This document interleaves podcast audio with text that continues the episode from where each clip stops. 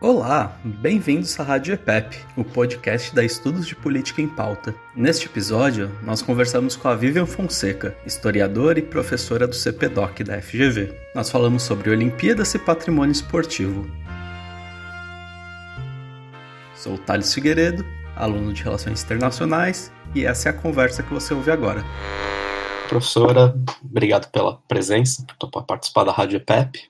Vamos conversar sobre Olimpíadas, Jogos Olímpicos, a importância social desses eventos. E a primeira pergunta é: os, a Olimpíada tem essa história clássica, né? Mas ela ressurge na virada do século XIX para o XX. O que, qual a importância dela nessa sociedade moderna? Bom, os Jogos Olímpicos modernos, né, eles começam no final do século XIX e eles vão ganhando importância e escala ao longo do século XX, né. E aí a gente tem algumas questões uh, associadas, né. Primeiro, a importância que o esporte vai ganhando nas sociedades part... ao longo do século XX. Né? Então, para além de uma dimensão profilática, né, de fazer exercícios, o esporte ele vai ficando cada vez mais central nas nossas vidas. Além de uma dimensão de saúde, tem toda uma, uma perspectiva econômica, política, enfim, midiática que se, que se mistura. Então, como é que a gente pensa a importância dos Jogos Olímpicos? Quando eu estava desenvolvendo o um projeto é, sobre memória das Olimpíadas, que foi um projeto desenvolvido com coordenação da geral da Fundação Casa de Rui Barbosa, da pesquisadora Lia Calabre, em conjunto conosco do CPDOC, né, um dos meus entrevistados falou né, que é, é a maior operação logística do mundo depois de uma, guerra, de uma guerra mundial. Então, e que, na verdade, é um grande evento, uma grande festa que tem como tema o esporte.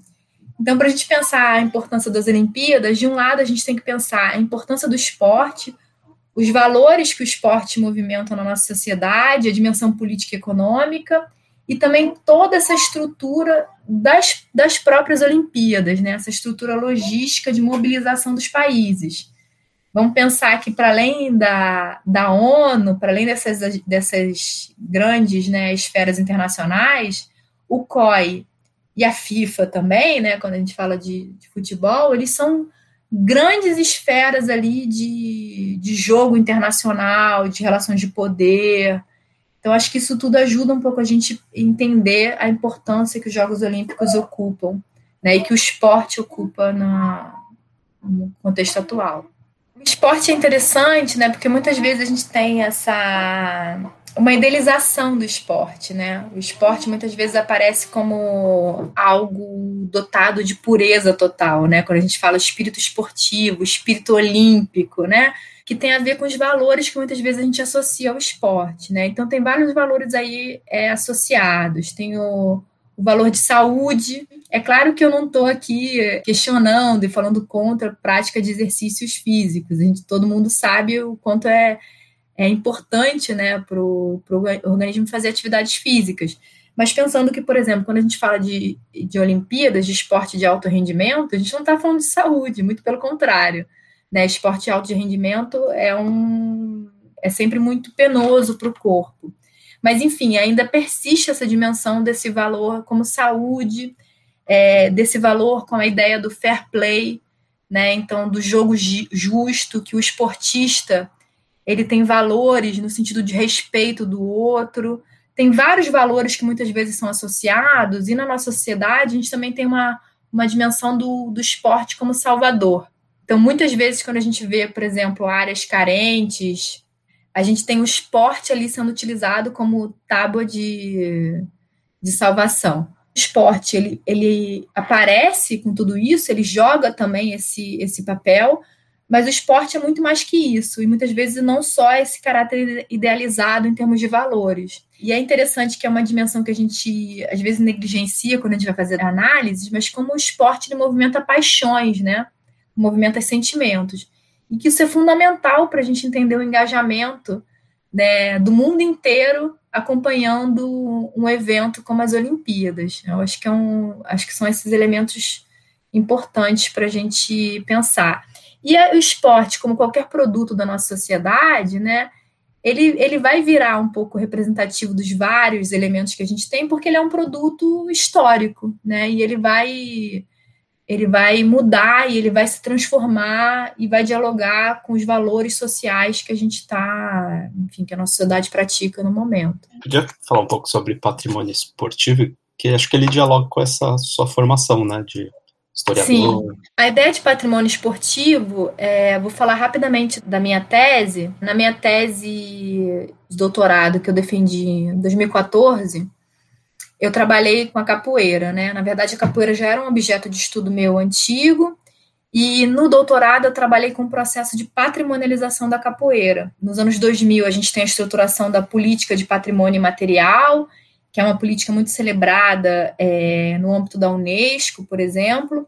E a capoeira pra, é, foi um estudo de caso para eu pensar a política pública de, de patrimônio imaterial. E aí a capoeira ela tem esse lado, tem vários lados, e tem um lado muito forte também dela, é um lado esportivo. Então, depois que eu defendi a tese, um pouco elaborando com os meus colegas, né, com, com o professor Vitor Melo, da FRJ, e com o professor Fábio Pérez, da Fiocruz, a gente pensou assim: acho que a gente tem que elaborar um pouco mais sobre essa dimensão de patrimônio esportivo, porque no âmbito internacional tem alguma literatura né, que começa a, se intensificar, mas também era uma, uma literatura muito esparsa, mas que a gente queria pensar um pouco mais onde está o nosso patrimônio esportivo, né? E o que, que a gente estava chamando de patrimônio esportivo. Uma coisa que, que fica clara para a gente é que não significava uma outra categoria patrimonial, né, como patrimônio imaterial, como patrimônio material, mas que seria uma maneira da gente destacar o esporte também como objeto de patrimonialização. Ao mesmo tempo, a gente consegue identificar uma série de, de monumentos, de edifícios, enfim, de, de objetos patrimonializados no âmbito material que vinculam, se vinculam com o esporte. Mas como muitas vezes eles são reconhecidos como patrimônio, não pelo seu valor esportivo, né? mas pelo seu valor arquitetônico e outra dimensão. E no, quando a gente fala da política de patrimônio imaterial, a gente começa a perceber alguns elementos ligados ao esporte patrimonializados. Né? E aí, principalmente naquele contexto ali da que a gente chama da década dos mega eventos aqui no, no Brasil, né? E, e, que o Rio recebe, o Rio de Janeiro recebe uma boa parte desses grandes eventos internacionais, né? Claro que a Copa do Mundo tem várias sedes, mas uma delas é também o Rio de Janeiro, mas as Olimpíadas concentradas no Rio. A gente percebe também no caso da Prefeitura do Rio de Janeiro uma série de reconhecimentos patrimoniais como patrimônio material, que já vinha acontecendo antes das Olimpíadas, mas que se intensificam. Por exemplo, a torcida do Flamengo, a torcida dos grandes times de futebol do Rio, o Fla-Flu, os gols do Zico no Maracanã, o frescobol. Então, elementos que vão é, ratificar também essa identidade, vamos dizer assim, esportiva do Rio de Janeiro nesse contexto. É, tem um outro artigo que está para sair que a gente discute um pouco as efetividades né, da, da, desses, desses registros patrimoniais ligados ao esporte, muitos deles sem, sem uma efetividade, mas nos interessam pensar a partir de qual, qual registro. Por que, que o esporte foi, tanto, foi por tanto tempo negligenciado nas políticas patrimoniais, visto como uma coisa menor, visto como um estrangeirismo, e porque também aos poucos começa esse interesse tão grande no, no, campo patrimonial, no campo museológico, relacionado ao esporte, e que tem a ver com a ascensão também desses grandes eventos e dessas, dessas outras esferas de reconhecimento internacional. Então, um pouco nessa chave que a gente foi pensando o projeto. Os gols do Zico é um patrimônio? Os gols do Zico, né? Que, na verdade, se a gente pensa toda a estruturação da política né, que é, vem a partir da política federal de, de reconhecimento de patrimônio material e da política internacional é, liderada pela Unesco, o reconhecimento dos gols do, do Zico seria uma aberração, porque tem a ver com é, reconhecimento de patrimônio material, tem uma dimensão de replicação, de continuidade ao longo do tempo. E por mais que o Zico faça uma escolinha, vamos dizer assim, de, de futebol como ele tem, mas uma escolinha só voltada para replicar os gols que ele fez no Maracanã, é impossível, né? Porque os gols foram feitos por ele em contextos específicos que não vão ser replicados.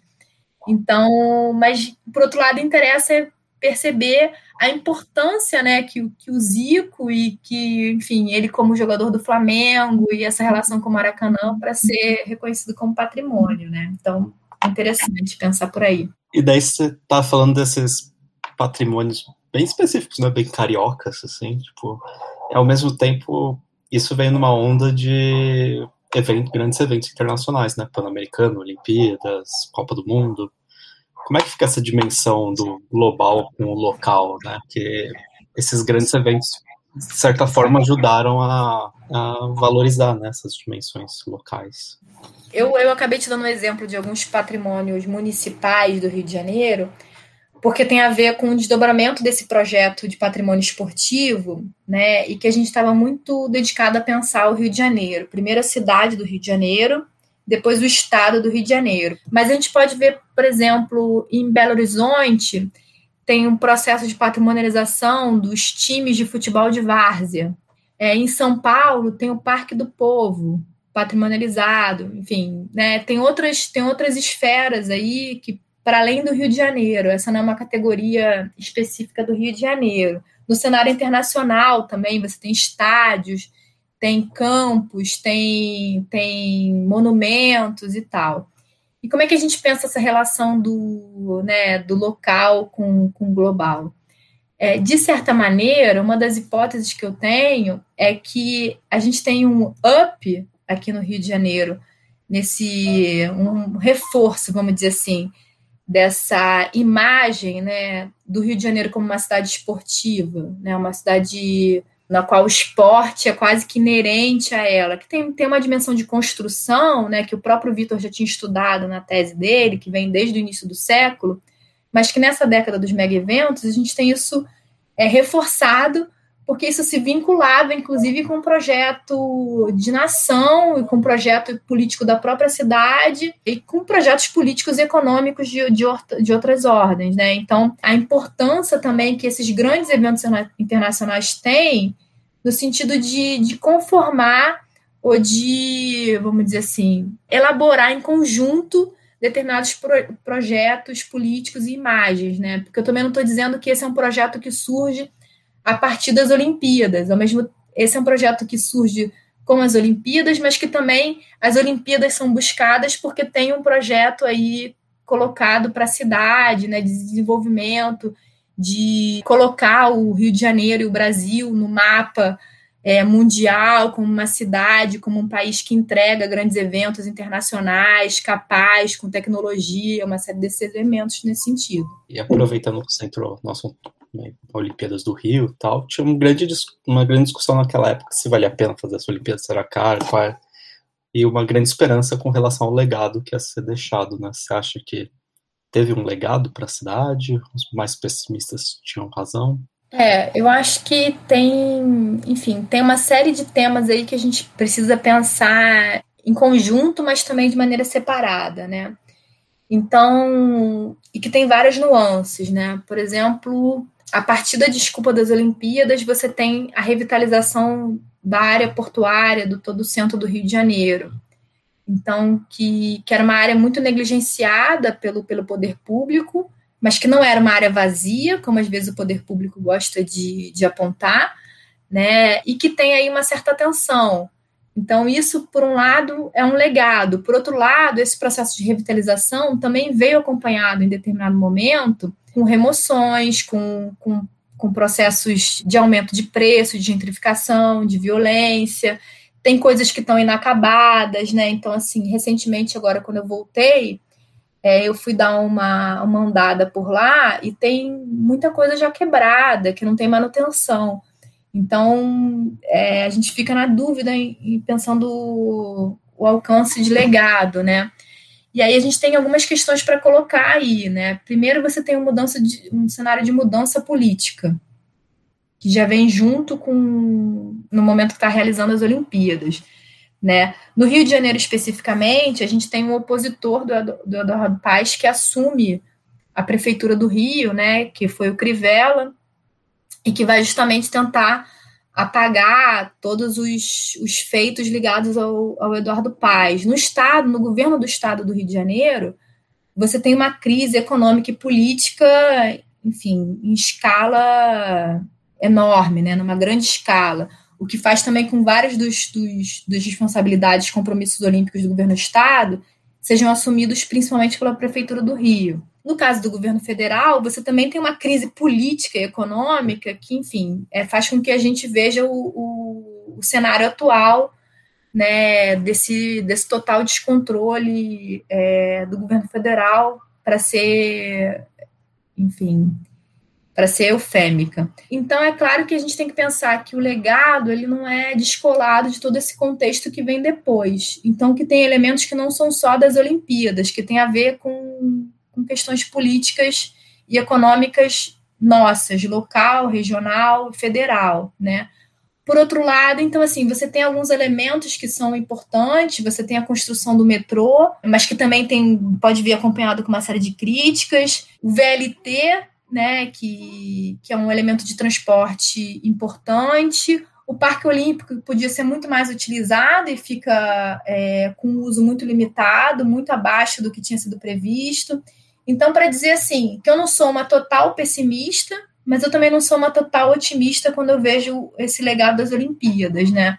E, e que, para além do mais, por mais que eu veja uma série de problemas, né, na minha leitura, os legados estão sendo sempre sendo reconstruídos e construídos, no sentido de que algo que, que hoje a gente vê de maneira positiva não necessariamente vai estar né, em boas condições, né, que vai ter uma boa utilização daqui a uns anos, que depende também dessas, dessas disputas políticas que se colocam.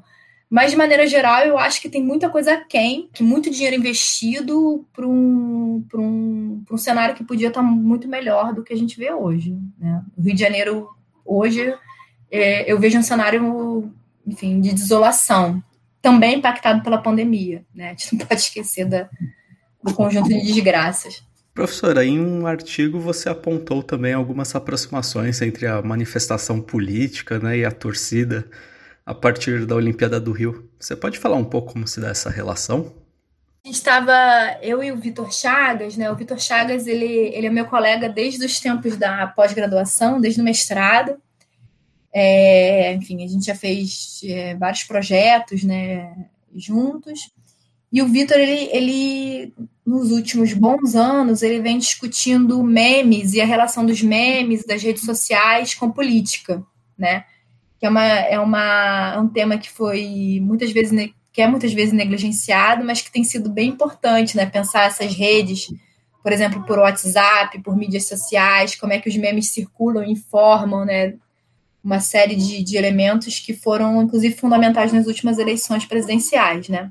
É, eu, então, vinha com aquele projeto de, do Memória das Olimpíadas, que a gente fez uma série de entrevistas com vários atores, né? É, importante no, na construção do projeto político, econômico, na realização das Olimpíadas. O foco não eram os atletas. E aí, no meio das Olimpíadas, eu não sei se você lembra, né? É, que estava aquele contexto do, da saída da, da, da, Dilma, né? Do, da saída temporária e depois do processo de impeachment ou golpe, né? Dependendo do, da sua visão é, política, da sua interpretação até que ela, que ela é afastada em definitivo, né, quando o processo é finalizado.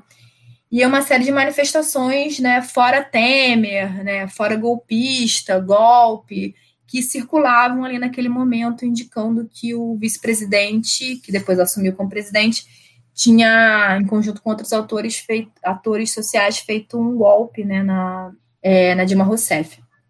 E aí vários torcedores levaram para os estádios olímpicos cartazes ou, ou, ou camisetas e tal para se manifestar politicamente. E é, em função de regras do COI, que depois foram revistas, isso era proibido. Né? Então, várias pessoas foram expulsas, foram retiradas dos estádios, e teve todo um debate sobre liberdade de expressão, sobre, sobre é, preceitos democráticos, até que essas pessoas, né, por decisão judicial, elas foram autorizadas a se manifestar politicamente dentro dos estádios. Então, é, a gente, eu e o Vitor Chagas, a gente discutiu um pouco né, nesse artigo, um pouco pensando essa ideia dos memes, porque também circulou uma, uma, série de memes nesse sentido, né, e como é que é essa ideia de, de fã, de torcedor, e também buscando um pouco essa relação do esporte política, porque muitas vezes é uma relação negada, né?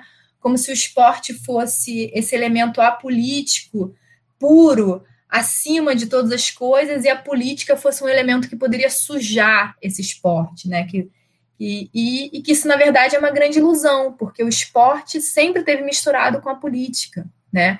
Então, em vários, em vários elementos, seja como uso político por, por parte de regimes autoritários, mas também regimes democráticos, por movimentos sociais, né? Que tem a ver com toda uma trajetória que também foi construída a partir dessa ideia de pureza do esporte. Por outro lado, alguns setores é, entendendo que o esporte seria um elemento alienante, né? Então, o que a gente queria discutir é um pouco essa, essa ideia que vem a partir da regra do COI que foi revista, né? É, mas que, que se mantém em alguma, alguma medida, né? Inclusive agora nas Olimpíadas esse, esse tema volta, todas as Olimpíadas esse tema volta, né? O espaço de, de liberdade dos atletas para se posicionarem politicamente, é, e um pouco desmistificando essa, essa relação de pureza e essa relação também de impureza da política. Então foi um pouco por aí, né? Eu achei interessante que era uma coisa meio uma coisa meio de sensibilidade, assim, de tipo a sensibilidade da torcida extravasou para a política, a política, sei lá, é. misturou tudo e você não, você xinga como se fosse o adversário, o adversário político, o adversário sim. do campo de futebol, assim. Não faz sim, muito. sim. Era uma ideia dessa que a gente estava tentando desenvolver, né? É, o que, que significa ser fã e torcedor, né? Como é que a gente trabalha com essas duas categorias, com esses dois conceitos, né? Porque muitas vezes também o público, o torcedor de Olimpíada, não é o mesmo torcedor é, de torcida organizada, quando a gente fala de torcedor, né? De, é, do torcedor clássico que a gente pensa no, no futebol, principalmente no futebol, mas também com, com outros esportes, né?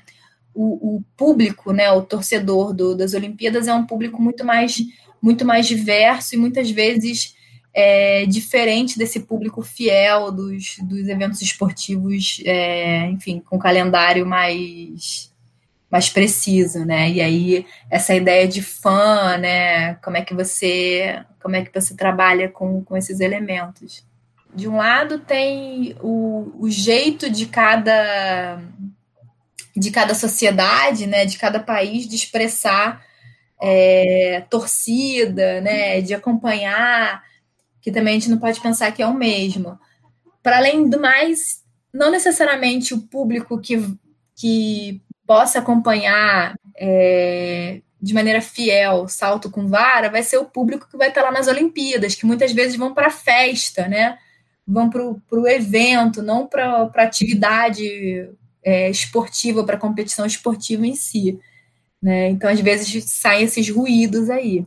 E que muitas vezes também, né, a gente tem que pensar que eventos como Copa do Mundo, como Olimpíadas, eles são um palco mundial, né? Então, como muitas vezes algumas manifestações, algumas questões que se colocam, estão se colocando não para aquele evento só específico, mas como uma, um meio de acessar e de atingir um público internacional, né? É um, é um palco privilegiado para expor, é, seja o que, o, que quer que, o que quer que seja, né? Enfim. Bom, Vivian, acho que era isso. É, o Achei que foi muito bom. Aproveitando esse momento, né, eu acho que o esporte como objeto de estudo, ele foi muito negligenciado. Eu posso dizer que em algumas esferas ele ainda sofre de, de algum preconceito, né? É, e o quanto é importante a gente olhar é, para o esporte, né, como uma manifestação social, política, econômica, enfim, no, no, no seu espectro mais amplo, porque ele diz muito da nossa sociedade, né? E ele é um objeto de estudo importante no local e no, no nacional e no, no, global, que, que joga um papel fundamental. É, e, assim, só para aproveitar e fazer um jabá, que a gente falou das Olimpíadas, tem o site do projeto, que tem bastante material. A gente criou um repositório sobre os Jogos Olímpicos, então tem bastante documentação. Tem algumas das entrevistas que a gente realizou com ministros, com técnicos do Comitê Organizador Rio 2016, também na época com o presidente do, do Comitê Paralímpico, né? Muitas vezes a gente fala sempre de Olimpíadas e, e acaba esquecendo das Paralimpíadas, que tem cada vez mais ganhado espaço, por mais que ainda sofram de um lugar mais marginal em relação às Olimpíadas, né? É, tem os dois livros que foram organizados, também tem uma exposição que, que o Bernardo Buarque organizou em conjunto com o Herculano, da Casa de Rui Barbosa. Bernardo, nosso meu colega né, no CPDOC. Enfim, tem bastante material, um curta que a gente fez, né? Na verdade, acho que foi mais um médio por trás dos jogos, né? Para falar um pouco do processo da candidatura. Então, quem puder, quem puder acessar é memória das Olimpíadas.rb.gov.br. Né, RB de Rui Barbosa, né, que foi onde o projeto estava alocado principalmente institucionalmente, que é a Fundação Casa de Rui Barbosa, no Rio de Janeiro. Muito obrigado. Tá bom? Obrigada, Thales. Essa foi a Vivian Fonseca, professora do CPDOC. Colocamos o site do projeto Memória das Olimpíadas na descrição desse episódio. Se você tem interesse em saber mais ou só relembrar mesmo os Jogos do Rio, entra lá que tem um rico material. E é isso, chegamos ao fim de mais um episódio da Rádio EPEP. Para conhecer mais dos nossos projetos, nos siga nas redes sociais.